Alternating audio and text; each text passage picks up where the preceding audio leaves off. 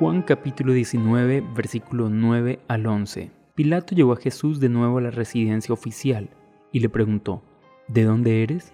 Pero Jesús no le dio ninguna respuesta. ¿Por qué no me hablas? preguntó Pilato.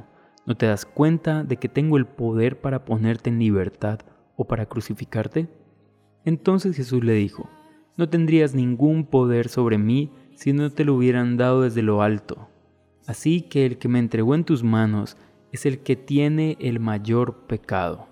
Damas y caballeros, quiero hablar un poco acerca de esta confianza que tiene Jesús. Resulta que, y voy a poner un poco el contexto, estamos en las últimas, eh, en los últimos sucesos que vive Jesús, está siendo entregado, acaba de ser entregado a Pilato. Pilato puede juzgarlo, puede entregarlo al pueblo, puede hacer lo que quiera, literalmente, hablando en términos humanos, con Jesús. La autoridad que tiene Pilato terrenalmente ha sido delegada por el emperador. El emperador para los romanos no era un simple hombre, era básicamente Dios. Por lo tanto, Jesús habla con la persona en este momento que tiene el poder terrenal otra vez de dejarlo en libertad o de crucificarlo. Otra persona en sus términos, en los términos de Jesús, le hubiese dicho, mira hombre, yo soy inocente, yo no he hecho nada malo, yo vengo aquí a cumplir con mi tarea, con mi trabajo. Esto no tiene nada que ver con los romanos, simplemente quiero que sepas que yo estoy haciendo el bien. Pero Jesús no se preocupa por esto. ¿Sabes la razón?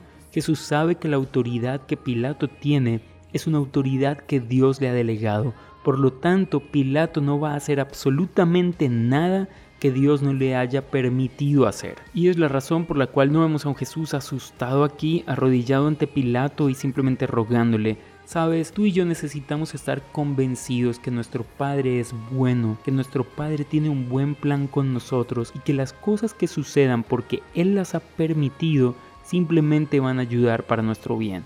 Y así ya quiero ir ya llegando a la conclusión de este devocional. Decir de que nosotros tenemos un trabajo diario y es confiar en Dios, en su misericordia y en su bondad.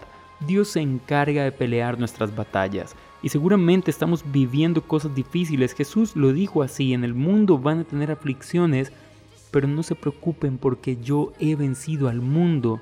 Vamos entonces a continuar confiando en Dios, continuar confiando que Él ha vencido al mundo y que nos ama y tiene un buen plan para nosotros. Yo soy Adrián García y este devocional se llama Ebenecer. Deseo que Dios te bendiga y que estés súper bien. Chao pues.